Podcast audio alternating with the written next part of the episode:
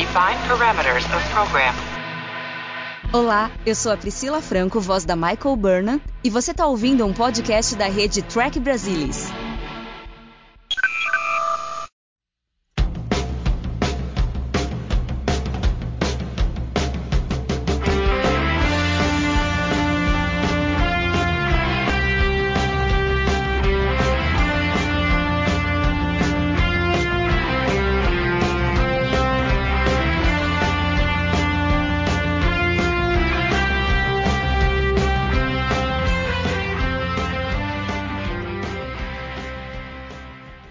Sejam muito bem-vindos ao Balde do Odo, podcast da rede do Trek Brasilis para falar sobre a melhor série de Jornada nas Estrelas, Star Trek Deep Space Nine. E hoje nós vamos falar sobre o 17º episódio da segunda temporada, Playing God, que é o terceiro episódio voltado para Jadzia Dax.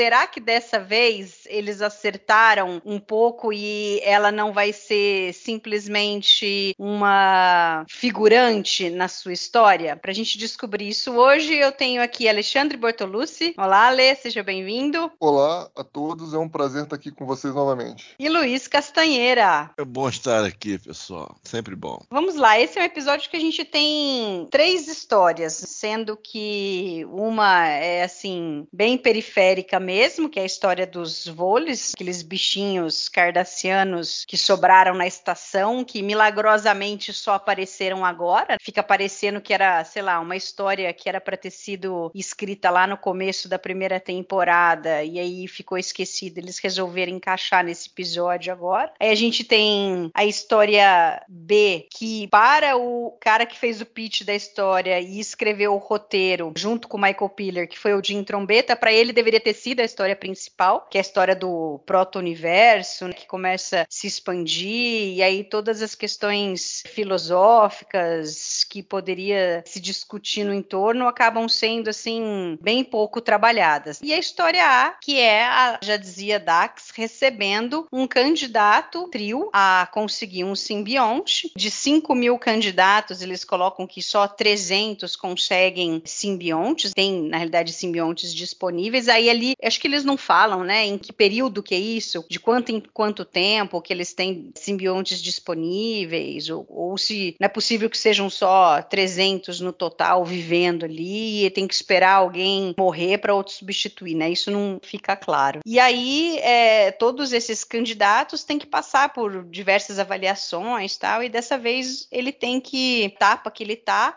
é ver como que um trio que se juntou a um simbionte vive e esse trio vai ter grande influência de dar uma avaliação para o candidato. E aí a Jadzia foi a escolhida para esse trio. Castanha, dá uma pincelada aí do que você achou dessas três histórias, o que estava sobrando, o que, que faltou, a pergunta inicial que eu fiz, né? A gente pode, não sei se a gente Mas, deixa para elaborar para mais os tarde. episódios que você se referiu, Dax, Invasive, E o Invasive Invasive Procedures, né? Procedures, é. Tá, tudo bem. Porque assim, Dax é um bom episódio, acho que Invasive Procedures ele cai no nível bastante, mas os dois, a Jadzia em si, ela é periférica, ela, ela só fica ali quieta, é, né? Ela não faz absolutamente nada e as coisas é que se resolvem em volta dela, É, né? no Agora Dax ela nesse, fica quieta, no Invasive Procedures ela fica lá na maca. é, ela fica resignada a perder, né, o simbionte ali. Agora nesse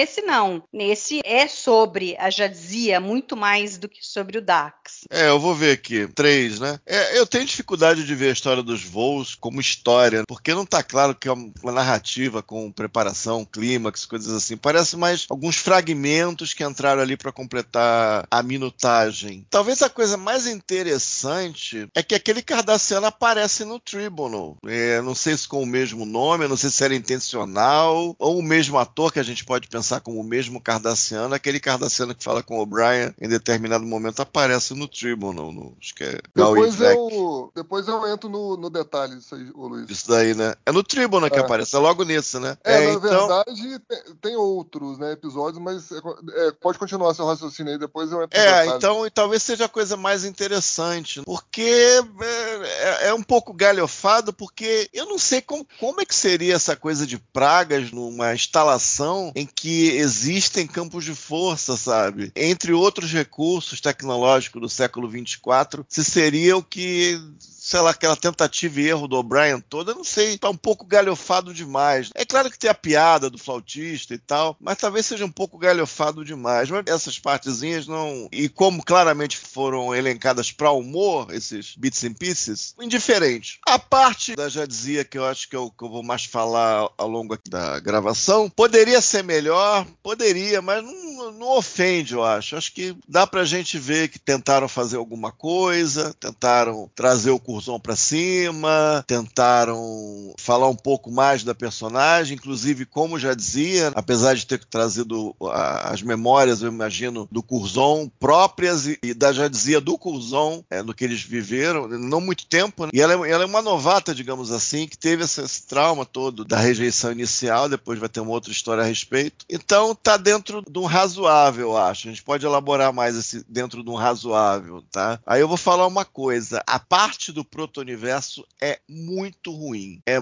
eu acho a Tecnobabazeira muito ruim. A questão de escala, de tempo, de espaço é catastrófica mesmo. É muito ruim. E a solução final, o desfecho, é pavoroso. Assim, tipo, não, não é possível que eles vão fazer isso. A falta de cuidado para fazer as coisas é muito grosseira, essa coisa do proto-universo. Vou comentar inicialmente duas coisas que eu percebi. Eu imagino que quem escreveu isso aí, em determinado momento, pensou que ele talvez conseguisse fazer funcionar em algum nível meta a coisa do proto-universo e a coisa do Agem. À medida que foram se dando versões do roteiro, isso deve ter se perdido. Mas eu imagino que a pessoa, ah, não, eu vou fazer funcionar. Não, não conseguiu fazer funcionar. E a trama do proto-universo em si é, é incontrolável e, e nem sei, nem sei o que dizer a respeito. É, é absurdo demais. Ah, um detalhe desse proto-universo. Não vou bater um martelo, mas aquela ideia da diferente escala de tempo dentro do proto-universo e do universo normal, naquele momento no tempo, eu não sei se já havia sido explorada em Jornada. Porque com certeza em Voyager o foi, eventualmente, ideias similares. Aquele momento no tempo, eu não sei se já tinha sido explorada. Ou seja, até mesmo a trama do proto-universo tem alguma coisa ali que se tivesse sido feito de uma outra maneira, talvez pudesse ser, ser aproveitado, especialmente essa coisa da diferente escala de tempo, porque ela já dizia, pelo que eu entendi, pelo menos, ela vê entropia declinante, ela começa a desconfiar, aí faz mais uma sondagem lá e percebe, ah, vida, provavelmente vida senciente. Aí tem aquela questão do Oda, eles aproveitam também, aí, provavelmente um dos showrunners, ou, ou mais acima na, na escala, veio e apertou essa para colocar o Odo ali. Ah, não, mas poxa, não sabe que é vida, mas tem que entender. Aí a, a Kira se sente meio mal, caramba, vacilei com o Odo e tal. Provavelmente algum showrunner veio, tinha outra coisa ali, ele veio e deu essa apertada para lembrar do Odo. Moral da história, esse episódio teria se beneficiado muito se o foco fosse só, a já dizia o estagiário. Teria sido muito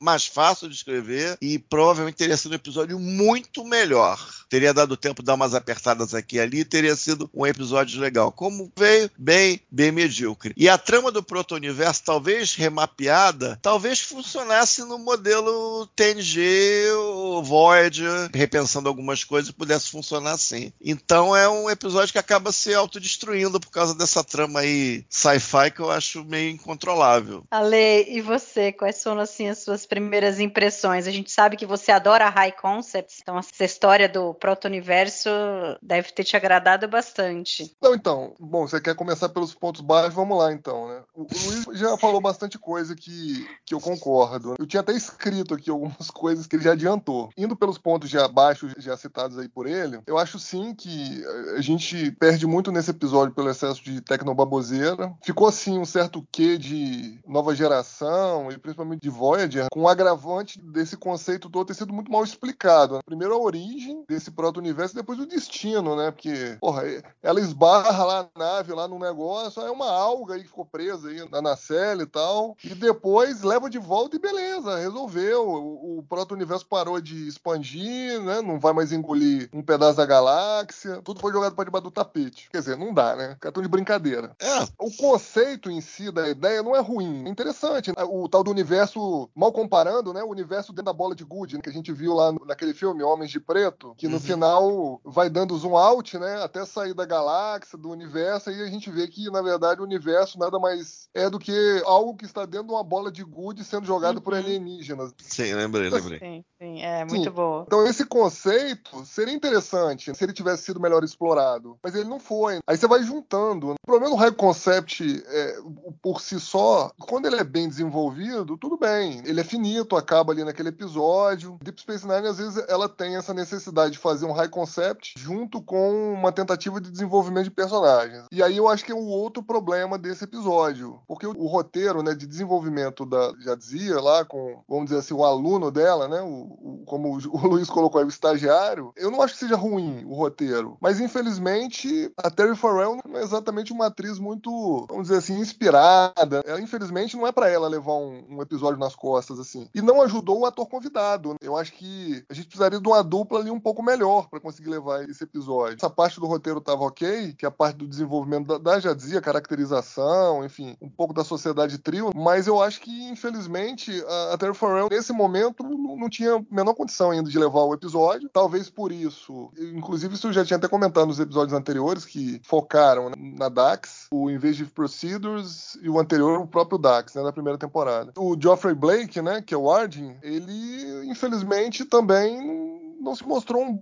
um ator competente o suficiente para ajudar. Eu achei as atuações muito fracas. Ele é muito sensal. É, Pois- é. Aquelas inflexões básicas para operar, até para operar os controles, ele fala as coisas meio. aquela voz meio de. tá lendo um bloco de notas. É bem puxado, é bem puxado. É, de forma geral, ela é assim também, Terry Farrell. É, Uma mas ela às vezes ela acentua no charme, né? Você repara que ela faz um negocinho com charme, ela dá uma acentuada, aí ela vai. O cara eu achei sensal demais, assim. É, na verdade, ela tá um pouco mais confortável com É. a personagem. Mas é, realmente, infelizmente, ela não é, né, o, vamos dizer assim, o arquétipo da melhor atriz que a gente tem no universo de, de jornada. Deixa eu perguntar uma Uhum. coisa pra você, pra você continuar. Só uma coisinha. O começo é feito pra ele ficar um pouco chocado. Ela jogando ali com a feringada toda e depois ela no banho com o cara que parece um instrutor de luta, não parece ter sido sexo, parece que é um instrutor de luta. Tá coerente com o que a gente viu até agora dela? O que, que vocês acham? Aquele Então, começo. tá coerente? Tá... Olha, ou, eu ou tiveram acho- que mexer muito pra chocar o cara? O que, que vocês acham? Não, eu acho que de Tongo não, porque a gente já tinha visto ela jogando Tongo Uhum. anteriormente lá no Rules of Acquisition, né? Então Ok. faz parte do personagem. A parte da luta livre ali, que o cara é professor de luta livre dela tal, eu acho que eles deram uma forçadinha de barra, de fato, pra ser usado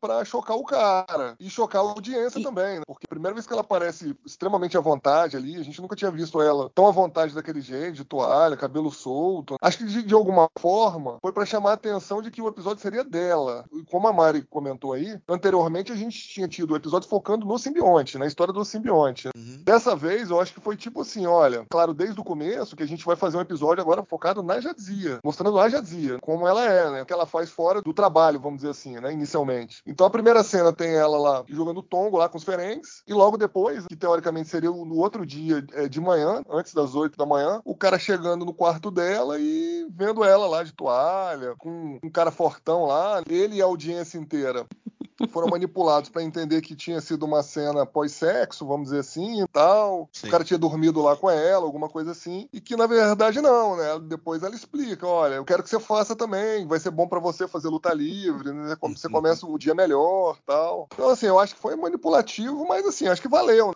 Acho que foi para colocar a gente na vibe do que seria o, o episódio. É, tá dentro do pra razoável, né? É, Ah, pensando que no sim. personagem em si, na Jadzia Dax, ela jogando tongo, não vejo como como proposital da personagem, porque ela esperava que ele chegasse no dia seguinte, ele que acabou chegando antes. Sim. A não ser que de alguma maneira ela tenha ficado sabendo que ele iria chegar, mas eu acho que não. Agora, quando ele vai no quarto dela de manhã, aí sim, aí foi proposital da parte dela e até inclusive a Terry Farrell comenta que isso tinha sido feito de propósito porque a intenção era da Jadzia chocá-lo ali para tirá-lo do seu eixo tal, para ver como que ele ia reagir com relação a isso, se ele ia se impor, se ele iria é, reclamar o que, que ele iria falar. E ele demora muito tempo, na realidade, para reclamar disso. Ele fica ali tentando ser aquilo que ele acha que ela espera dele. E aí ela fica tentando fazer as coisas para ver se ele se liga e, e, reage. Então, assim, essa daí sim foi proposital. Sim, eu acho que faz parte da história, eu acho. Não, mas está coerente não, com a personagem só... até aqui? Então, porque assim, ela não precisaria fazer isso porque é uma coisa do dia a dia dela. Ela não. pode ter escolhido fazer isso para chocá-lo. Agora, pode ser algo que a Jadzia faz normalmente. O eu, Tongo a gente acho... sabe que sim. E aí depois eu... o que a gente vê para frente do que ela então, parece, tudo, é razoável. Essa ela, coisa ele... da Jadzia ser meio espírito livre, então ter vários uhum. amantes dos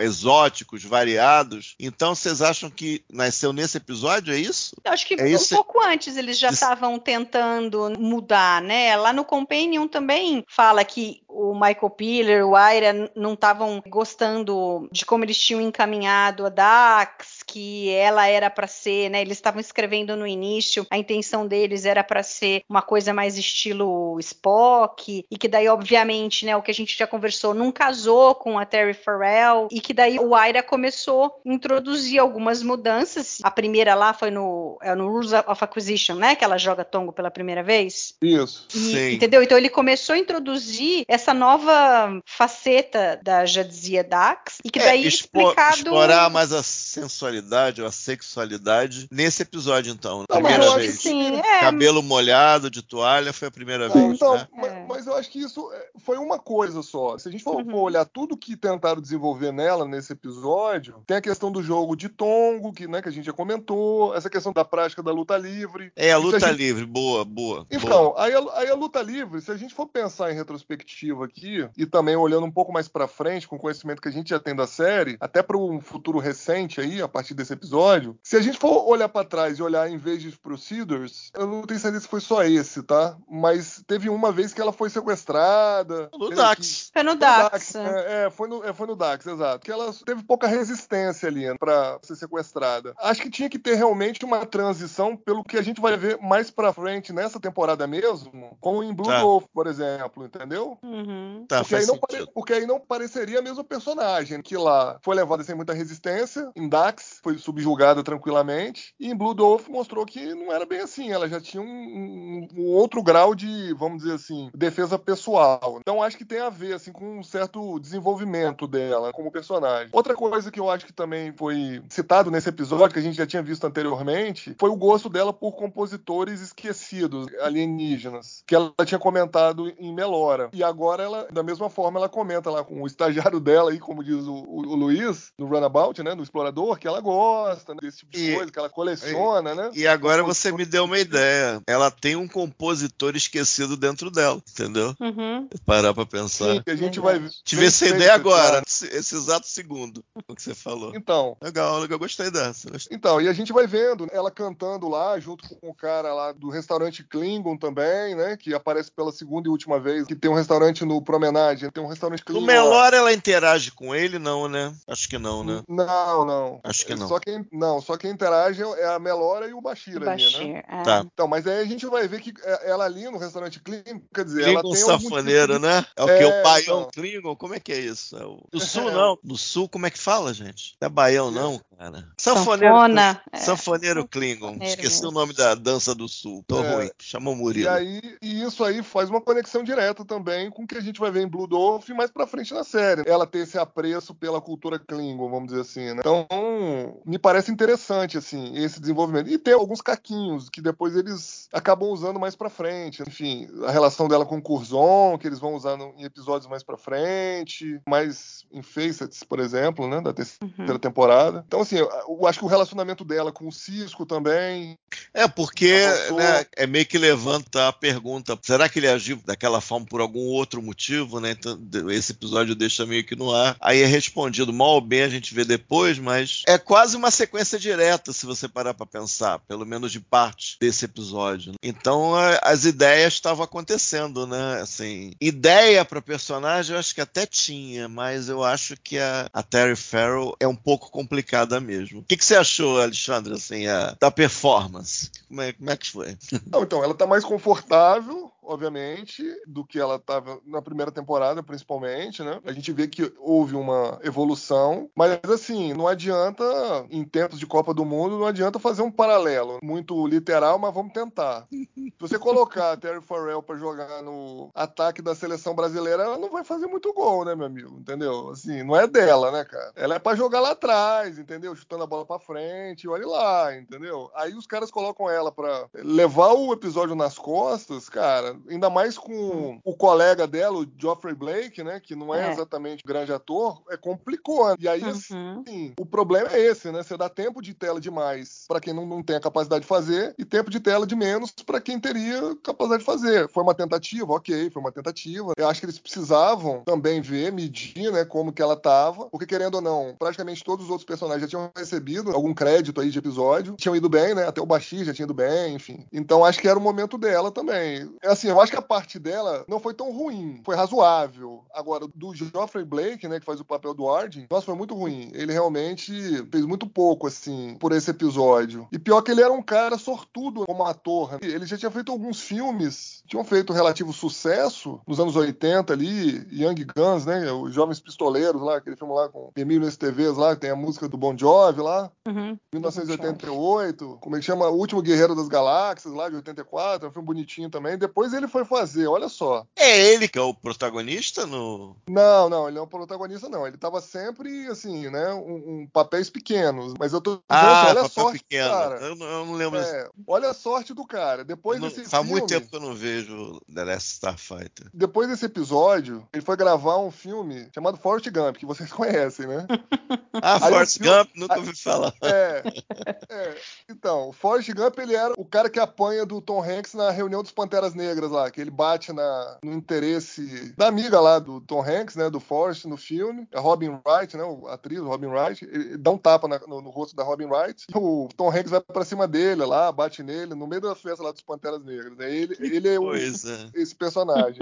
Aí ele fez Forrest Gump, que ganhou seis Oscars e foi indicado a mais sete. Aí depois de Forrest Gump, ele fez Apollo 13, em 95, que ganhou dois Oscars e foi indicado a sete. Depois, em 97, ele fez Contato com a Judy Foster. Foster lá, que ganhou um, uma indicação ao Oscar. Depois ele fez O Náufrago, em 2000, com Tom Hanks, que teve duas indicações. Ele ainda trabalhou em Frost Nixon, de 2009, com cinco indicações, e fez recentemente um filme chamado Midway, do Roland Emmerich, que fala sobre a Segunda Guerra. É tipo uma refilmagem esse, de um filme dos anos 70. Esse aí eu já não sei qual é. Midway? Eu também não. Midway, eu não sei. É, tem, é, um é filme, de, de guerra, é guerra, né? É, tem um monte, é um filme de guerra. É tipo um. É uma refilmagem, tá? De um filme dos anos 70. Esse de 2019 tem Woody Harrison, tem o, um monte de ator famoso, Patrick Wilson. Mas enfim, é um filme. Tem um dos irmãos Jonas lá dos Estados Unidos, que eu sempre esqueço o primeiro nome do, do cara. Enfim, é um filme que, do Roland Emmerich. O Roland Emmerich é o cara que fez Independence Days lá no, nos anos 90, Stargate, uhum. esse filme Catástrofe, uhum. um diretor holandês. Então, assim, ele era um ator sofrível, vamos dizer assim, o Geoffrey Blake, mas, pô, o cara tinha muita sorte. Né? Ele devia ser amigo do Tom Hanks, porque tem vários desses que é com o Tom Hanks. Ah, diz que ele é amigo do Robert Zemeckis, né? Três do é. Zemeckis, é, né? Pelo que eu contei. É, do Robert Zemeckis. E ele trabalhou em dois filmes do Ron Howard, e né? Dois do Ron Howard.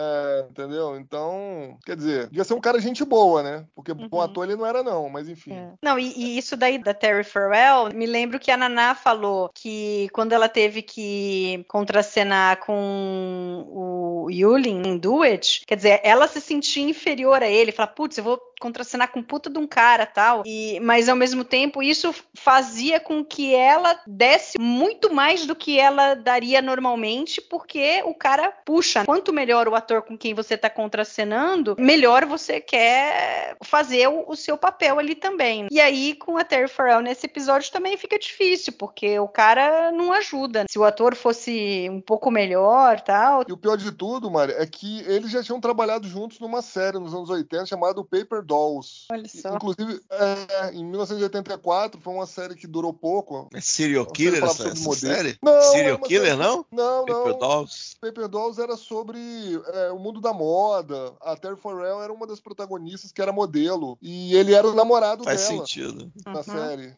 Entendeu? Ou seja, não sei se os produtores apostaram numa química entre os dois, Uhum. mas, mas aqui não funcionou. Infelizmente, É. não, não, não É, deu. Eu pensei numa coisa aqui. Ele vai ter que interpretar uma posição, até pelo que o roteiro pedia, uma posição um pouco de inferioridade, Inferior. de, é, de muito sim senhora, não senhora. Uhum. Então isso coloca a senioridade das cenas com a Terry Farrell. E isso isso não é bom e, e observando bem as cenas, falta alguma falta alguma coisa do roteiro, eu não, eu não discordo isso, mas falta alguma coisa nas cenas. Se você pegar a cena que ela tem com o Avery Brooks, aquele xadrez, quando ela entra com o Avery Brooks, o Avery Brooks senta de um jeito, parece que ele tá estudando ela, parece que o estudo não é só da personagem, o estudo é da atriz. E de alguma maneira ela consegue encaixar melhor ali com o Avery Brooks. Porque o ator é melhor, ou porque ela tá mais acostumada, tem aquela coisa. A cena, ela funciona, eu- pelo menos eu vejo assim, ela funciona melhor. As cenas dela com o Arjen, ao longo do episódio, me soaram muito. Eu entendi o que estava sendo dito,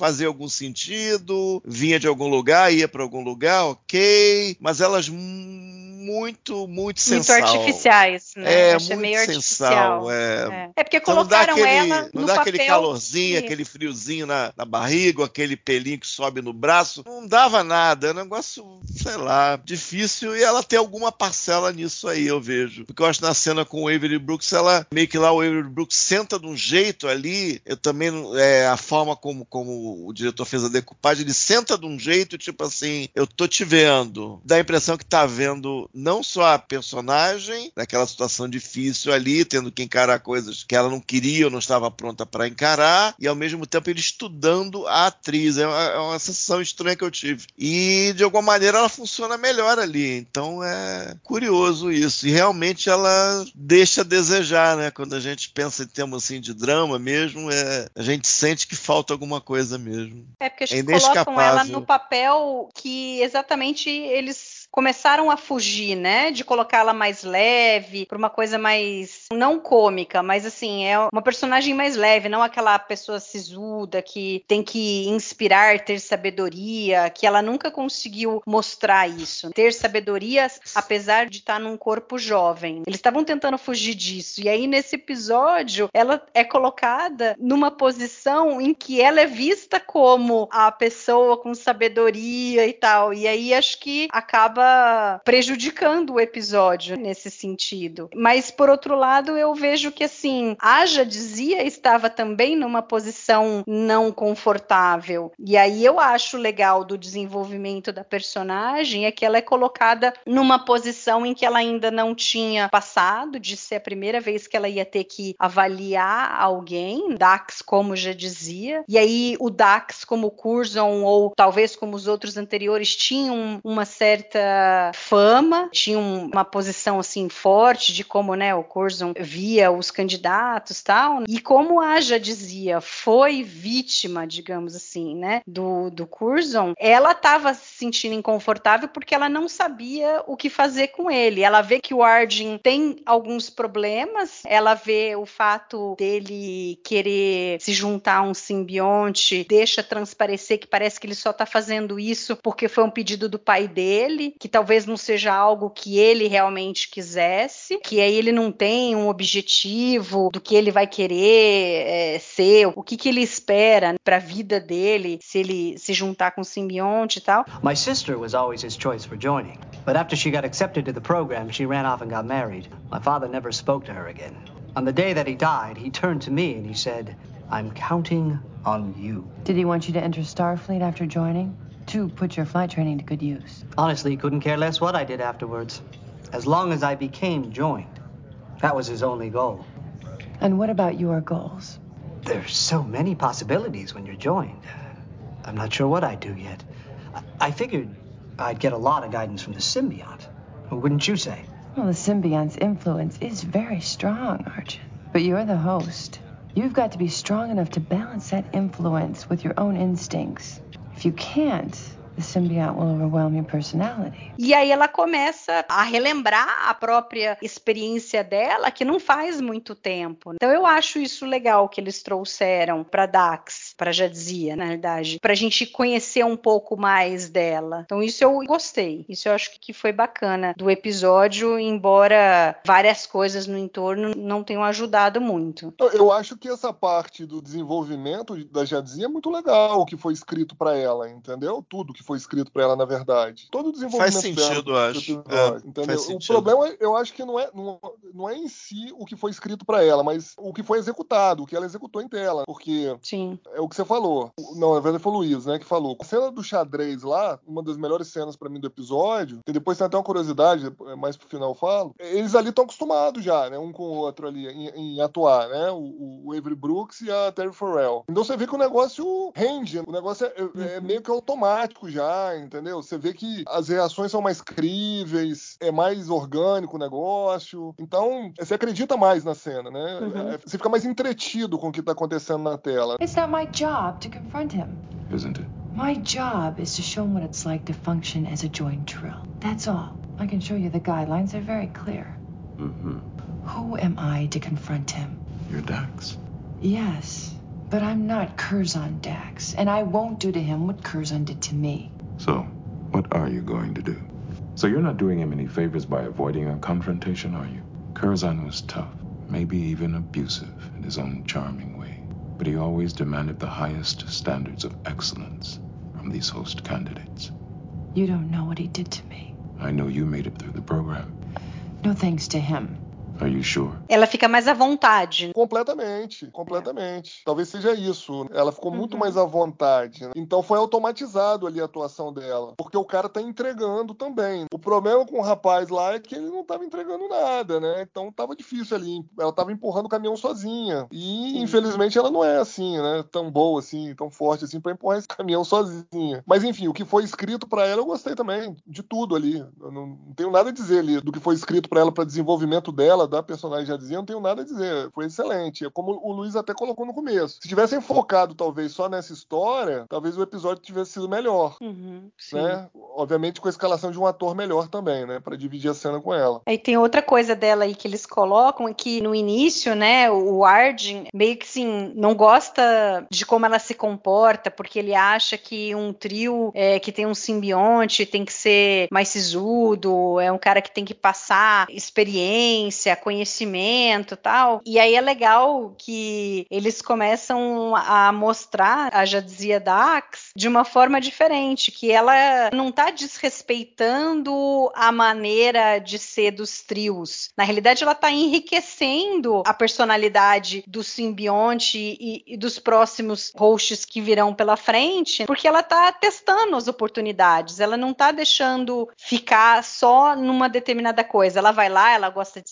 ciências, ela executa o trabalho dela muito bem, ela é muito inteligente, né? Ela é uma boa oficial da frota, mas ela quer conhecer pessoas, outras raças, ela quer cantar Klingon com o cara no restaurante, ela quer jogar tongo, ela quer fazer artes marciais ou o que é que seja, luta tal. Então é legal que eles encontraram uma maneira de fazer o personagem ali crescer nesse sentido, de que a Jadzia tá experimentando coisas para que, assim, não é o host, né? A Jadzia não, não simplesmente se entregou totalmente ao Dax e, e ela acaba fazendo tudo o que é esperado dela ou, o que é esperado que o simbionte faça. Que, aliás, é uma coisa que ela quer passar para ele, né? que se ele não tiver objetivo, se não tiver muito claro na cabeça dele enquanto indivíduo antes de se juntar, a hora que ele se juntar, ele corre o risco de perder completamente a sua personalidade. Então é legal que ela tá procurando identificar o que ela gosta agora, já dizia, mais junto com o Dax. E aí essas experiências todas fazem com que ela tenha a oportunidade de, ah, isso eu gosto, isso eu não gosto. Então eu achei isso bacana também. Mas realmente, se eles tivessem colocado essa como a história principal, um, um ator melhor para contracenar com ela, teria sido uma história bem mais interessante. Infelizmente, não tivemos. Com relação à história B, no início do episódio, quando eles encontram lá o tal do proto-universo, eles batem uma parte lá de um sub subespaço, né, que eles chamam bolsão? de. Acho que é um bolsão. É isso, é um bolsão de subespaço e que ali dentro é que tava aquele proto-universo. Então, assim, aí vamos trabalhar para os roteiristas, mas eu É acho que. quebra-mola invisível. Esse bolsão tava meio que protegendo, não tava deixando esse proto-universo talvez se expandir e crescer. Será que isso justifica o final horrível do Cisco dizer que, ah, vamos levar o proto-universo pro lugar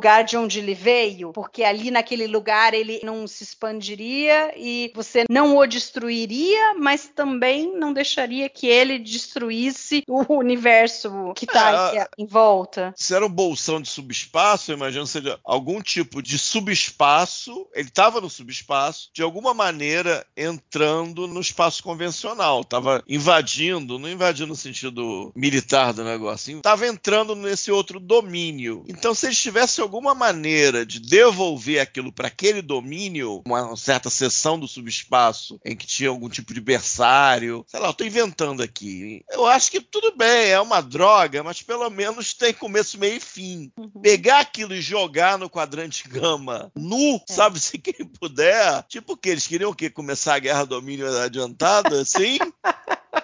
Pô, caraca, aí não dá, né? Aí não dá. Tem episódios, não sei se eu vou saber citar algum, que é mais ou menos isso da TNG. Talvez se a gente pensar um pouquinho, a gente lembre de algum. Eles escolhem a, a forma de vida de maneira incidental, tem aquele desenvolvimento de metáfora, algum tipo de alegoria, alguma ressonância com algum personagem da semana, tem aquela coisinha, tem alguma falsa encrenca, e de alguma maneira no clímax mistura isso, além da falsa encrenca, mistura com essa falsa encrenca ali, para conseguir devolver aquela forma de vida para um berçário, para algum tipo de bolsão, de algum tipo de nexo, de algum domínio a- além do nosso domínio, né? Essa é a mecânica, isso, isso já era uma mecânica ali. Só que ali eles jogaram a mecânica pela janela. Não, vai embora. Atravessou, joga ali e tá tudo certo. Não. É, porque do tipo, Tá ah, a demais, gente não né? pode, a gente não pode destruir uma forma de vida, a gente não pode ser genocida, eles são sencientes, é uma vida que tá se criando, mas ah, vamos jogar, devolver de onde eles vieram. Acabou. Que não é o caso, eles estavam é, provavelmente originários do subespaço e talvez originários de algum outro universo. É muito rápido, fica muito aguado o desenvolvimento reflexivo sobre ah, isso aqui é um proto-universo. Fica muito rápido e a solução é mais apressada ainda. Então é realmente é difícil. Mas, eh, por exemplo, aquela coisa do caminhar temporal em diferentes escalas, essa é uma ideia que foi aproveitada em jornada bem antes, por exemplo, do Interestelar, do Nolan. Trouxe isso com efeitos relativísticos, ok, mas não deixa de ser isso. Diferentes escalas temporais no chão e no céu. Eles ali fora e, e o negócio dentro. Poderia ter sido explorado, que eu falei. Tem aquele de Voyager, agora não vou lembrar também, tem essa coisa da escala de tempo drasticamente diferente, que até é um bom episódio, quinta sexta temporada. Eu não vou lembrar, mas dá, dá para procurar aqui e achar foi bem depois desse, por exemplo. Então o comentário do Odo, por si só, já dava para fazer um roteirinho e, e, separar aquilo. Mas eu acho que não era material, pra, de qualquer maneira, não era o material ideal para DS9, era um material. Até porque você repara que é uma nave que pegou, aí voltou para a estação, aí pega a nave para levar de volta. Então é, seria mais natural ser, essa história ser baseada em nave, pelo menos nesse formato aí, sem mudar muito. Então você percebe isso. Então, de toda maneira, é, ajeitando, mexendo ou não, melhorando ou não, na minha cabeça a história era, já, já dizia aí o estagiário dela deveria tomar a maior parte do episódio, deixar aqueles, aquela coisa dos voos ali e ter a coisa do Jake depois, né? Agora eu me lembrei, uhum. tipo assim, para fechar a minutagem, mas o grosso do episódio ser a história da Jadzia. Aí poderia ter colocado mais carne, poderia ter falado um pouco mais da família da Jadzia, falado mais dela naquele momento. Sei, teria mais espaço para coisa respirar melhor e com certeza um ator. É claro que no papel pede-se vulnerabilidade. O cara não chega ali arrebentando. É claro que o personagem não vai chegar ali arrebentando, porque é justamente ele não está ali arrebentando nos paranoia ali do estágio que vê que, que é a história. Mas teria que ter um ator melhor para demonstrar essas coisas de uma maneira mais crível, que trouxesse mais empatia por parte do espectador, tentar se colocar mais na posição dele, ajudar nesse processo de se colocar na posição do cara. Com isso, desvendar o passado da Jadzia, do Dax, do Kuzon. Eu vejo um episódio legal, bem melhor do que esse Playing God como existente aí, como produzido, mas infelizmente não foi o caminho. Parece aquela coisa escravidão de que tem que ter um high concept, tem que ter um quociente sci-fi, tem que ter uma falsa encrenca, tem que ter, tem que ter, tem que ter, e acaba sendo, olhando por 30 anos de defasagem, a gente olha de ver a coisa um negócio bem menos adulto, simplista, sem graça, do que a outra opção que eu sugeri aqui. Acho que teria envelhecido, inclusive, muito melhor. É, eu acho que talvez você esteja falando do Blink of an Eye, de Voyager, não é isso? É, esse aí. Então, aí é, o comentário sobre isso é exatamente. Né, não, eu tô falando, eu não sei se tem algum outro. Se tiver algum outro, beleza. Tem. Antes, inclusive. Não, é porque. Eu não tô lembrando. Esse eu lembro bem, que é depois. Aqui no Memorial tem um que chama Gravity, que também fala sobre distorção temporal numa área do espaço. Esse eu não tô lembrando muito bem, não. Que daí o é. Paris, o Tuvok e o Doutor ficam presos, presos num planeta. Inclusive é com o ator convidado é o Daniel Day-Kim, é um bom ator, tal, ele faz um bom papel. Isso, e você tá falando do Blink of an Eye, tá Blink of an né? Eu, eu, tenho memória boa dele. Não, então... Esse Gravity eu não tô lembrando.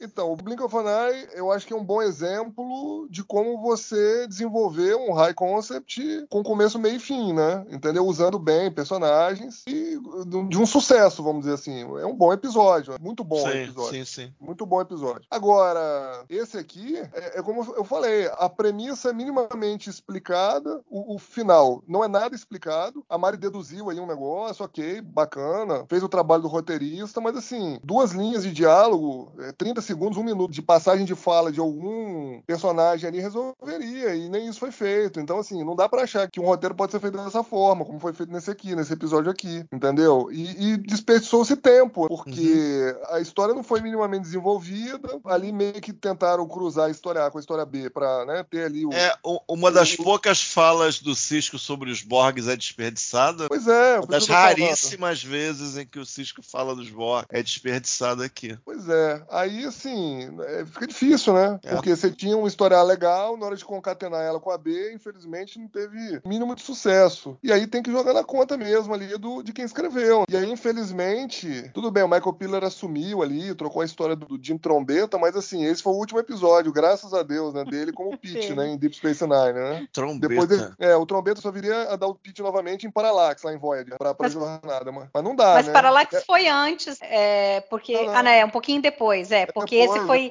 exibido no final de, de 94, né? O Plain God é no final de 94 e Paralaxa é no começo de 95. É, em termos de produção, eles não estão muito longe. Não. Pode não. ter até trabalhado nesses roteiros, materiais. Meio junto, e, é. meio é. junto é. Qual os outros é. dele? O Paradise é dele? The Forsaken, o Rivals. É, é, pra mim tá difícil. Esses o aqui. The Alternate, Paradise e Plain God.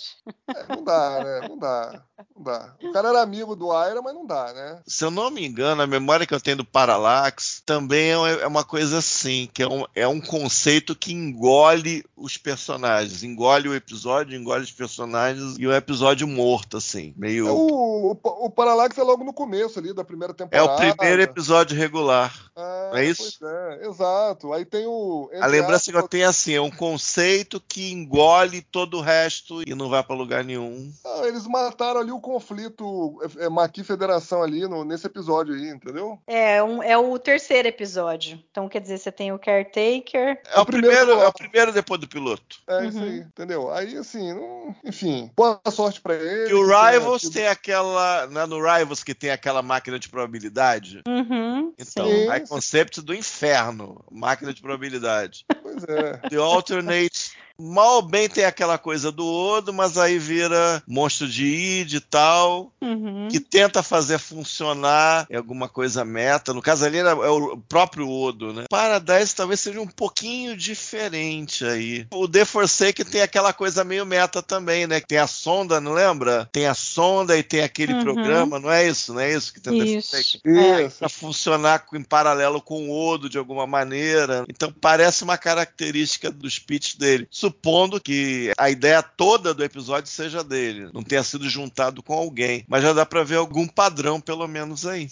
É. Mas material que É. o vento levou mesmo. Mas dessa história, o que eu mais sinto falta do proto-universo é, é a discussão que teria sido gerada em torno disso, do que fazer. A Kira dá a opinião dela, baseada porque ela é uma pessoa que sempre lutou pela liberdade de Bajor, agora de repente tem um universo ali que está crescendo e que pode destruir tudo pelo que ela lutou. Então ela fala: não, a gente não tem como, a gente tem que conter isso de alguma forma, mesmo que signifique destruir esse proto-universo. Aí o Odo mostra do lado dele, né? O que ele sente. Pô, mas você não pode destruir uma coisa que você não conhece, que você não sabe, porque doeu nele ali, né? Porque ele era o cara que era um- uma geleca e que se ninguém tivesse achado que ele poderia ser algo diferente, ele teria sido descartado ou teria passado o resto da vida dele num tubinho ali fechado num laboratório. E, e aí o Cisco fala: não, a gente não pode tratar assim, eu preciso pensar, daqui uma hora eu dou uma resposta. By tomorrow, the station will be gone. We could beam them into space. Give us some more time to come up with a solution. We already have a solution, and the longer we wait, the harder it's going to be to implement it. I'm sorry, but it's us or them. We have to destroy it. You can't just wipe out a civilization. We'd be committing mass murder. It's like stepping on ants, Odo. I don't step on ants, Major. Just because we don't understand a life form doesn't mean we can destroy it. Or you have a better idea? Does anyone? I'll give you my decision in an hour.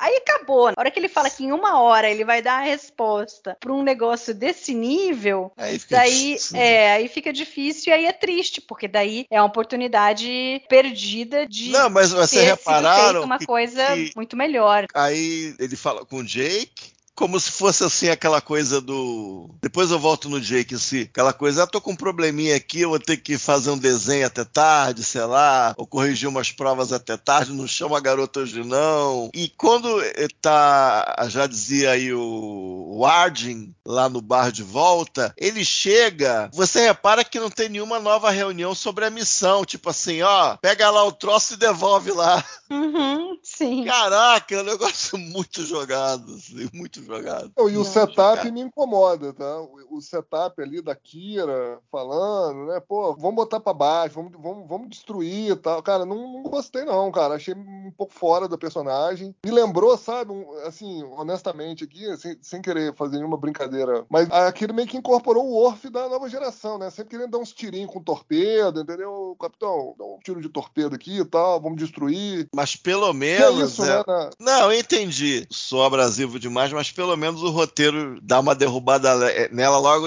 logo na sequência e ela fica sem graça quando o Odo devolve. Talvez até por isso, inclusive, que funcionasse melhor em Voyager ou na TNG para ter uma tripulação grosso modo federada, valores federados e tal. Uhum. Até essa discussão talvez funcionasse um pouco melhor, além das outras coisas que eu já elenquei. Então, ela levanta uma questão importante. Não, É, alguém ah, teria os que caras- levantar. Os caras alguém vão. teria vão- que levantar, claro. É, a gente não quer destruí-los, mas eles vão nos destruir. E aí? Né? A gente não os destrói, mas nós vamos ser destruídos por conta disso? Só que fica raso, porque acaba a discussão ali. Ela fala uma coisa, o outro fala outra e acabou. E não tem nenhuma outra discussão em cima disso. Então, isso que é muito ruim nessa parte. Na verdade, a Kira tava no, no modo assassino, né? Nesse episódio, né? Que ela queria matar os, as ratazanas lá tal. Ah, ela já tava pé da vida com É. os animaizinhos. Inclusive, outro ponto baixo do episódio é o próprio lá, o boneco lá do rato. Meu Deus do céu, que troço horroroso, mal feito. Nossa, muito ruim, cara. Pior que isso, só ela e o O'Brien mostrando Aquilo a ali bunda, foi de né? efeito visual Filmando do TB, bunda né?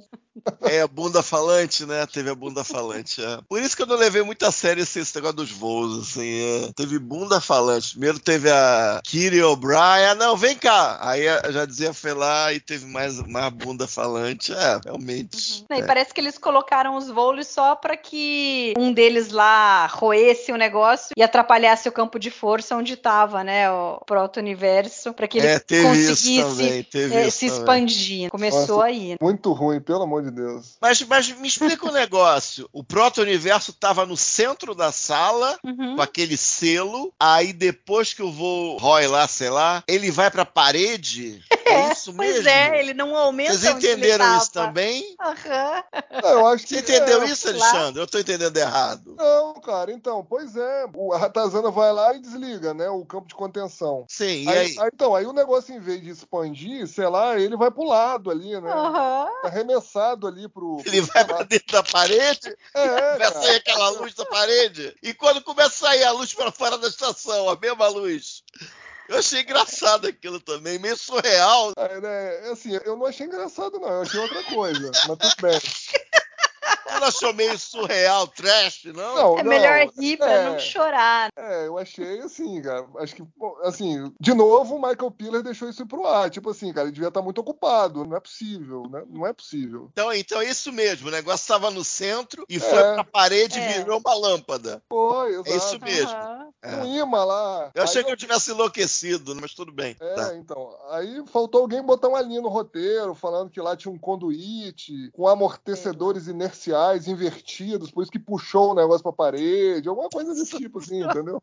Você repara que é- só fica pior. Pois é, Só, cara. é. só. É, Esse caminho da tecnobaboseira é muito perigoso, eu acho. Tá, Uhum. não dá. E Aí quando você funcionou- começa a remendar com mais, acho que só fica pior. Já E fica. E nunca funcionou isso, cara, em Deep Space Nine, cara. Nunca funcionou, entendeu? Em Nova Geração, é, em algumas circunstâncias funcionou, em Voyager, em algumas circunstâncias funcionou. Em Deep Space Nine nunca funcionou, cara. Nunca funcionou. Quando eles abriram mão de desenvolver os personagens, de contar uma história, e foram pra esse lado, na grande maioria das vezes o negócio não saiu bom, não. Ô, Ale, aproveita e fala agora sobre o Guevec, que você ia falar lá no início, que o Castanha comentou Então. ele aparecer depois e tal. Então, é, na verdade, é a primeira vez que o Richard Paul, é o nome do ator, né, aparece. Nesse episódio, ele não é mencionado como Guevec, mas ele aparece como cardassiano, vamos dizer assim, é, interagindo com o O'Brien. Mas por uma inspiração dos roteiristas aí, também dos showrunners, ele veio aparecer novamente depois, a nova geração, no episódio Journey's End, da sétima temporada. E aí ele se apresenta. Esse episódio é aquele lá que tem um paralelo com os indígenas da Terra, enfim. Aí chega os cardassianos. O, o Wesley volta nesse episódio, não é isso? Isso, exato. End. Então, aí depois ele viria aparecer novamente em Deep Space Nine, em Demaki, parte 1, que ele é o cara que tá discutindo lá com.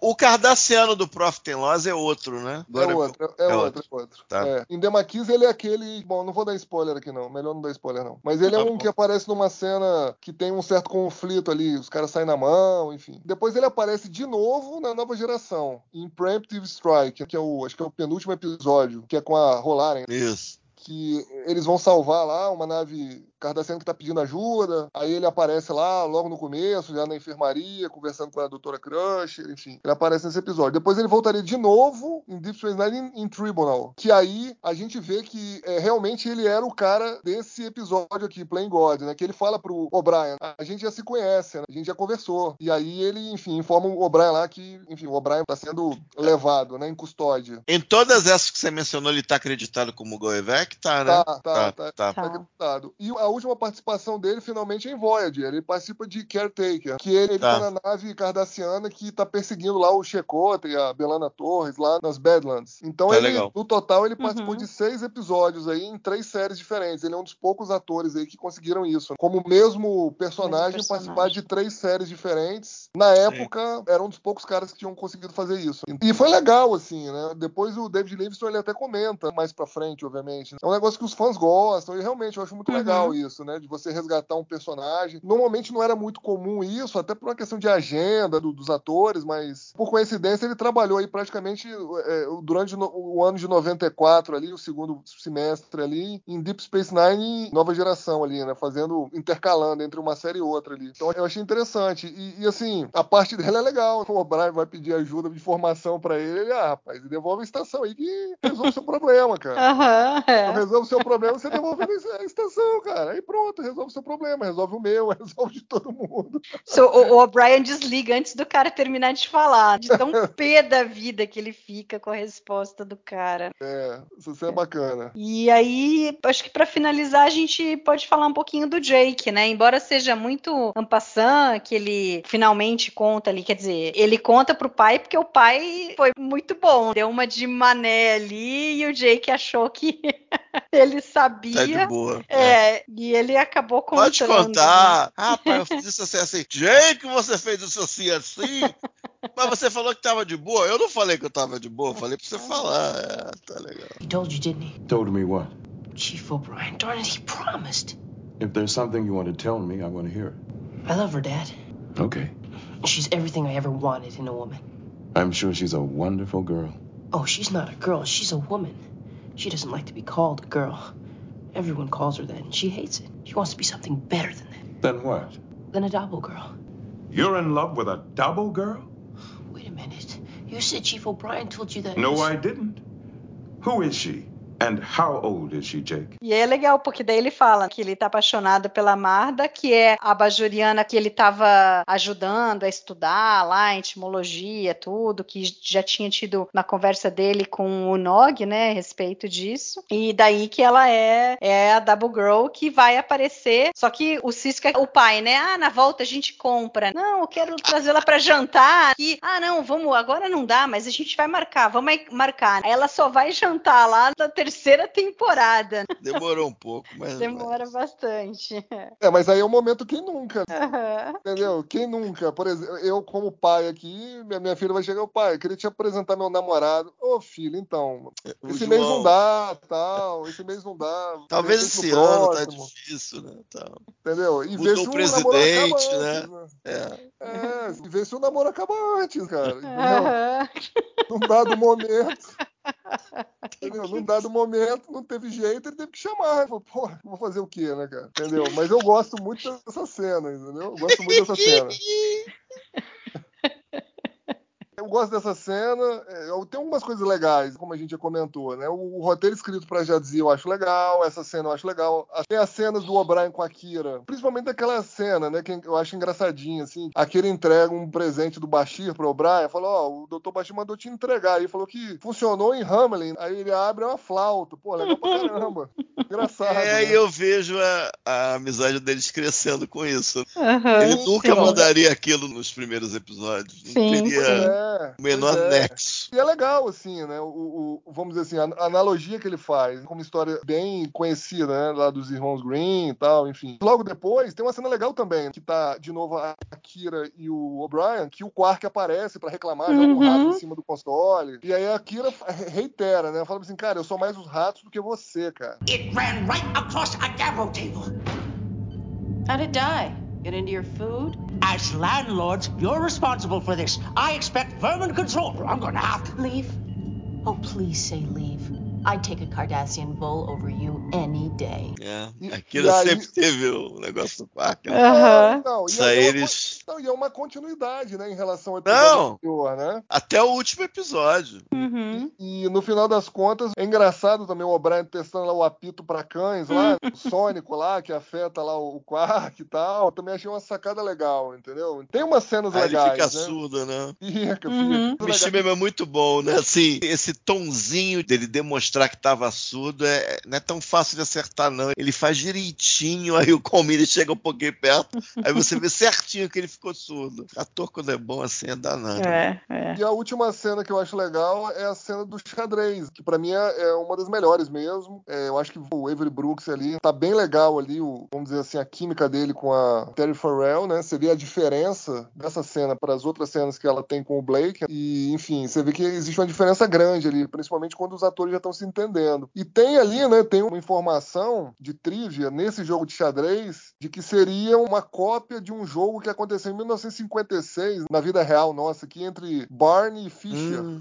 Foi considerado o jogo do século tal, e que eles movimentando as peças no tabuleiro seriam entre a- os movimentos 14 e 18 desse jogo que aconteceu, entendeu? Então não sei quem foi o maluco que conseguiu pegar essa trivia, não, mas achei interessante, entendeu? Porque você imagina, os caras estão atuando, mas ao mesmo tempo eles têm que também colocar as peças lá nos lugares certos. Então, pô, achei interessante pra Tem que caramba. os Que eles pegarem a sequência de um jogo de verdade, né? Exato, exato. E assim, a referência é só quem joga xadrez que vai saber. Eu não jogo xadrez, então eu li lá no IMDB mesmo, entendeu? É, tem no Memorial Alpha também falando disso. Mas é bem interessante mesmo. E Castanha, Aquilo tem mais ali, alguma aquilo coisa? ali é dentro do escritório dele, agora eu não tô lembrando. É, é dentro, é dentro do, é, do escritório dele, lá em Tá, operações. o lá. jogo tá montado, tá. Isso, então. Ela entra ele já fala, ó, é sua vez, ó. Não, é, é interessante essa. Na cena você, você fala assim: caramba, parece que é um setup óbvio, se você pensar assim em termos de, de câmera e tal, que estava preparado, não, mas você pensar na continuidade da vida deles. Ah, eles têm um joguinho lá que eles mantêm, eles vão jogando quando entra ali, dá um tempinho, bate papo. Acho que faz sentido, é interessante. Uhum. É um pouquinho Não, de tradição de jornada, né? Que isso não é novidade em jornada, mas Eles é, têm- é um toque legal, é legal. E tem analogia, né, de eles estarem jogando xadrez é, no, no tabuleiro e na conversa ali, né, porque Uhum. a Jazinha, entre aspas, entrega o movimento dela e ele, é, mas é isso mesmo, tem certeza, tal, entendeu? Então, É legal, achei.